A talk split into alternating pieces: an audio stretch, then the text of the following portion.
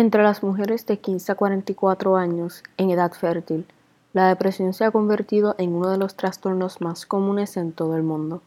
La depresión postparto se puede describir como depresión clínica que ocurre durante el primer año después del nacimiento de un niño. La DPP se puede prevenir y la forma más beneficiosa de prevenir este trastorno es la identificación temprana de las mujeres en riesgo. La depresión postnatal puede ocurrir luego de cualquier tipo de embarazo, desde abortos espontáneos hasta embarazos a término completo. Se caracteriza como un desorden afectivo. Un desorden afectivo es cualquier desorden mental caracterizado por un cambio constante en el estado de ánimo que afecta los pensamientos y comportamientos. La depresión postparto es un problema de salud común que causa un impacto y angustia considerable a la familia y a la sociedad. La DPP provoca implicaciones clínicas negativas para el apego materno-infantil. Hay un comportamiento desconectado en la madre y comunicación intrusiva y hostil entre madre e hijo. Los Centros para el Control y la Prevención de Enfermedades estiman que la depresión postparto afecta al 11.5 de las mujeres durante el embarazo o después del parto, y se considera un problema de salud pública debido a las implicaciones negativas para la madre, el bebé y la familia. De los más de 4 millones de bebés nacidos cada año en los Estados Unidos, casi 800.000 o el 20% de estas madres desarrollarán depresión dentro de los primeros tres meses posparto. La depresión posparto se clasificó inicialmente como un subtipo de depresión mayor, enumerada como trastorno depresivo mayor con inicio posparto en el DSM-4. Actualmente, la depresión con inicio periparto, comúnmente conocida como depresión posparto, se define en el Manual Diagnóstico y Estadístico, el DSM-5, como un episodio de trastorno depresivo mayor con inicio tan temprano como el tercer trimestre del embarazo a las cuatro semanas posparto. Aunque los síntomas de DPP generalmente aparecen dentro de las primeras semanas después del nacimiento del bebé, pueden aparecer inmediatamente después del nacimiento o meses después. Los criterios enumerados en el DSM-5 estipula que los síntomas deben ocurrir durante el embarazo o dentro de las primeras cuatro semanas después del parto. Los síntomas de la depresión postparto a menudo incluyen problemas de sueño, más allá de los asociados con el cuidado del bebé, ansiedad, irritabilidad y una sensación de estar abrumado, así como una preocupación obsesiva por la salud y la alimentación del bebé. También se han reportado ideas suicidas y preocupaciones por causar daño al bebé. La presentación clínica de la depresión postparto Incluye síntomas de disminución del placer, cambios marcados en el apetito y el sueño, agitación, fatiga, sentimientos de inutilidad, disminución de la concentración y pensamientos recurrentes de muerte o suicidio. La depresión postparto puede variar desde una leve depresión llamada postpartum blues hasta depresión y psicosis postparto. Baby blues es una condición común que puede surgir poco después del parto. Aproximadamente el 70% de las madres nuevas tienen síntomas depresivos leves denominados baby blues, que alcanzan su punto máximo entre 2 y 5 días después del parto, y suelen incluir llanto, tristeza, la habilidad del estado de ánimo, irritabilidad y ansiedad. Los blues no afectan seriamente el funcionamiento ni incluyen síntomas psicóticos. Por lo general, estos síntomas comienzan a remitir espontáneamente en dos semanas, aunque algunos casos progresarán a depresión postparto. La psicosis postparto no es tan común como la DPP y aparece en aproximadamente 0.25 a 0.6 por cada mil partos. La psicosis postparto puede incluir una amplia gama de síntomas que incluyen manía o episodios mixtos episodios depresivos con características y episodios psicóticos no efectivos. El inicio de los síntomas generalmente ocurre dentro de las primeras semanas después del parto, pero el riesgo de psicosis posparto puede persistir durante algunos meses. La psicosis posparto, que puede estar relacionada con el diagnóstico de psicosis primarias, episodios maníacos o episodios depresivos con características psicóticas, generalmente comienza dentro de los primeros días o semanas después del parto y se manifiesta como delirios, alucinaciones, comportamiento extraño, confusión o pensamientos desorganizados, acompañados por estado de ánimo deprimido o elevado. La psicosis posparto tiene una prevalencia estimada de 1 a 2 casos por cada mil nacimientos y a menudo es una manifestación del trastorno bipolar. La psicosis posparto representa una emergencia psiquiátrica que generalmente requiere hospitalización debido a su curso que cambia rápidamente y al peligro de suicidio o daño al bebé. No existe un análisis de sangre o un escaneo corporal que muestre que tiene este trastorno. La escala de depresión postparto de Edimburgo o EPDS se desarrolló para ayudar a los profesionales de la salud a detectar a las madres que padecen de depresión postparto. Tanto el Colegio Estadounidense de Obstetras y Ginecólogos como la Academia Estadounidense de Pediatría recomiendan la administración de la EPDS de 10 ítems como método para identificar una posible depresión postparto. El EPDS mide la depresión con 10 ítems del tipo Likert de 4 puntos escalados de 0 a 3. La escala se puede completar en aproximadamente 5 minutos y tiene un método simple de puntuación. Una puntuación EPDS de 13 o más indica alto riesgo, aunque una puntuación de 10 o más o una respuesta positiva que sugiera ideación suicida también es razonable para necesitar una evaluación adicional. Se encontró que la EPDS tiene una sensibilidad y especificidad satisfactoria y también fue sensible a los cambios en la gravedad de la depresión a lo largo del tiempo. Es importante conocer sobre la prevalencia de este trastorno globalmente. Las mujeres tienen el doble de probabilidades de tener depresión que los hombres. La depresión postparto es el trastorno más común del primer año después del parto, con una prevalencia global de aproximadamente 17%. La depresión postparto es una preocupación seria que afecta aproximadamente uno de cada nueve mujeres en los Estados Unidos. La prevalencia mayor es en mujeres de color, mujeres que residen en áreas rurales, en países de ingresos bajos y medios, y en mujeres que tienen poco acceso a alimentos saludables y adecuados debido a razones financieras.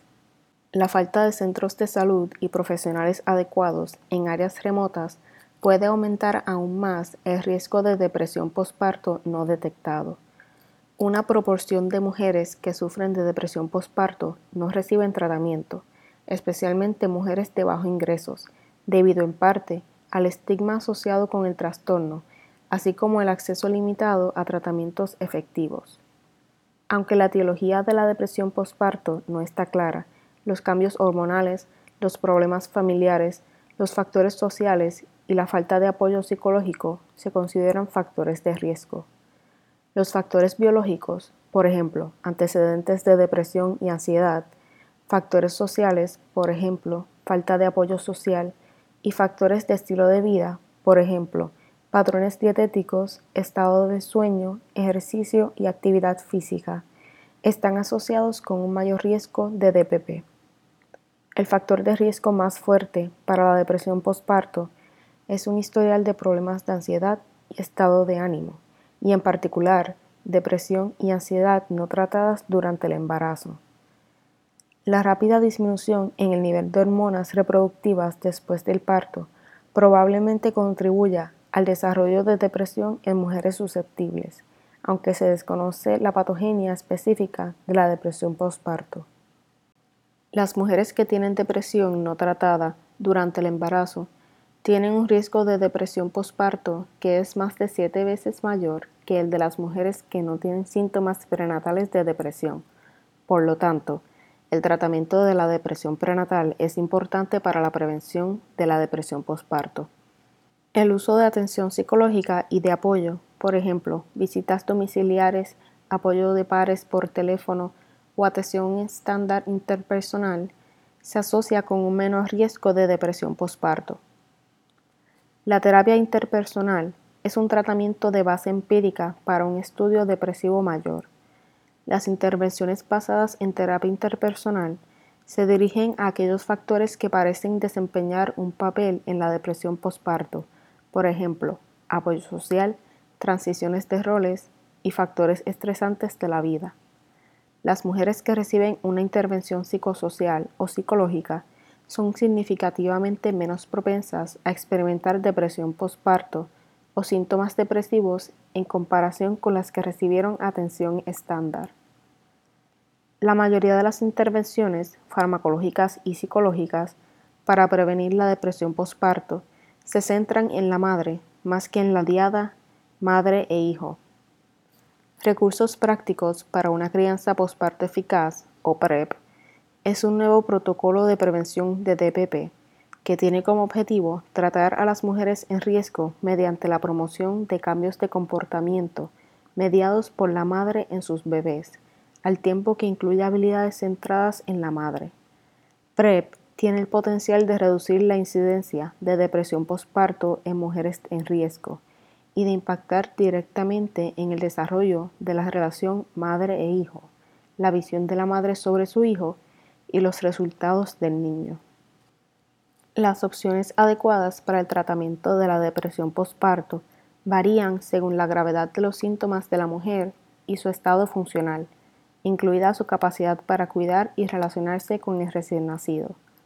Los síntomas leves o moderados pueden tratarse en el ámbito de la atención primaria, pero se justifica la derivación psiquiátrica cuando los síntomas no responden al tratamiento inicial y está indicada con urgencia en casos de enfermedad grave, especialmente cuando se piensa en hacerse daño a sí mismo o a otros.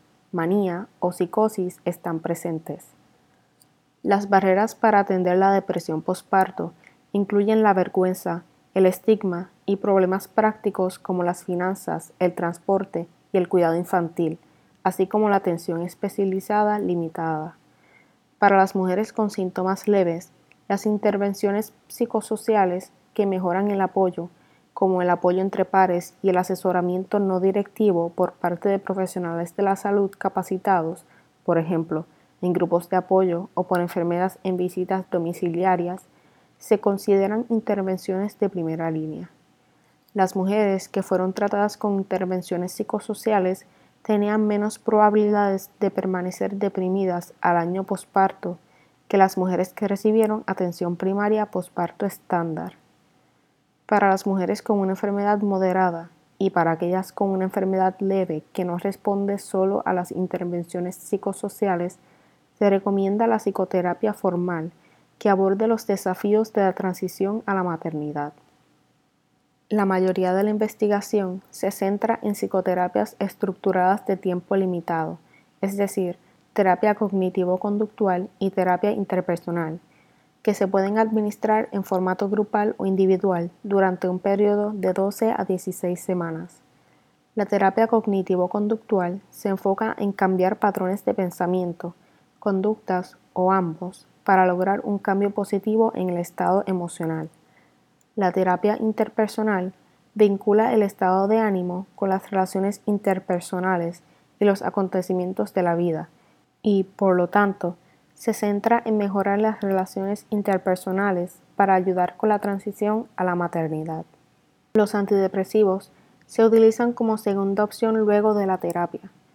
Los antidepresivos afectan la actividad en áreas de la corteza prefrontal medial y el sistema límbico que están asociados con el procesamiento de las emociones, lo que conduce a un aumento de la actividad en respuesta a emociones positivas y a una disminución de la actividad en respuesta a emociones negativas. La mayoría de los antidepresivos parecen inhibir la captación de neurotransmisores monoamínicos, por ejemplo, serotonina o noradrenalina, en las neuronas, lo que aumenta las concentraciones de estos neurotransmisores en la sinapsis. Se recomienda la medicación antidepresiva cuando los síntomas de la depresión postparto no se resuelven con el tratamiento psicológico, cuando los síntomas son graves y requieren un tratamiento rápido o cuando la paciente prefiere la medicación antidepresiva. Se recomiendan los inhibidores selectivos de la recaptación de serotonina o ISRS. La mayoría de los ISRS pasan a la leche materna en una dosis inferior al 10% de la dosis materna y los medicamentos de esta clase generalmente se consideran compatibles con la lactancia materna de bebés sanos a término. Los inhibidores de monoaminoxidasa rara vez se utilizan debido a sus posibles efectos adversos. También se desconoce su seguridad con respecto a la lactancia.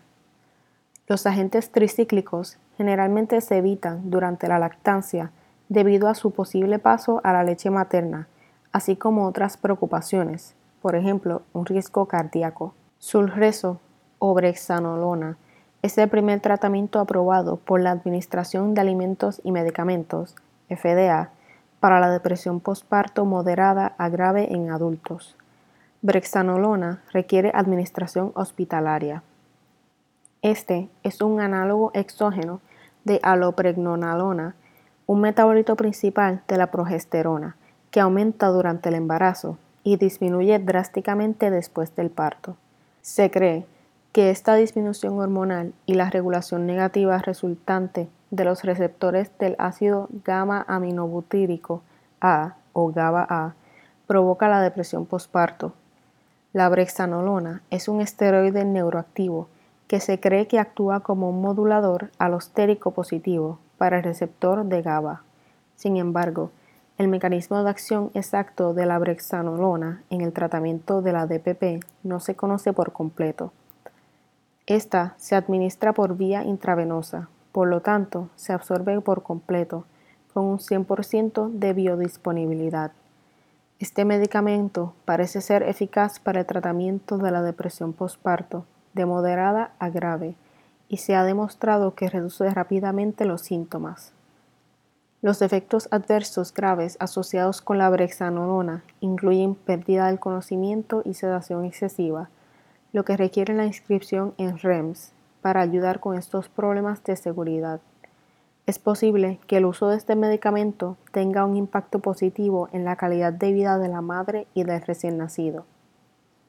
La hospitalización, una intervención somática como la terapia electroconvulsiva o ambas, pueden ser necesarias para casos graves que no respondan a la terapia con medicamentos o cuando hay una intención suicida activa o psicosis. La terapia electroconvulsiva se usa en algunos casos de depresión postparto y psicosis postparto. La terapia electroconvulsiva se usa para tratar depresión postparto en mujeres con depresión severa que no han podido responder a los medicamentos, han experimentado un episodio de psicosis aguda y o tienen tendencias suicidas. La tasa de respuesta a esta terapia es alta. Para la depresión grave, el tratamiento suele ser más eficaz que las farmacoterapias. El efecto adverso de la terapia electroconvulsiva, tan debatido, es la alteración de la memoria, que puede ser tanto anterógrada como retrógrada. Este es un efecto adverso temporal, que por lo general no persiste más de unos pocos días después del tratamiento. Antes de la aprobación de la brexanolona, no existían terapias farmacológicas específicamente aprobadas para la depresión postparto, y la mayoría de las opciones de tratamiento, incluidos los antidepresivos, la terapia hormonal, la terapia electroconvulsiva y la psicoterapia, se adaptaron del tratamiento para la depresión mayor. La depresión postparto es una forma de depresión clínica que puede afectar a una mujer en cualquier momento durante el primer año después del nacimiento de un hijo. Todas las mujeres son susceptibles de desarrollar DPP. Sin embargo, existen ciertos factores de riesgo que hacen que la probabilidad de una mujer en particular experimente esta enfermedad sea significativamente más probable. Aunque se comprenden mejor varios aspectos de este trastorno, se requieren más conocimientos para prevenir la depresión postparto, disminuir la tasa de desarrollo y mejorar el proceso de tratamiento.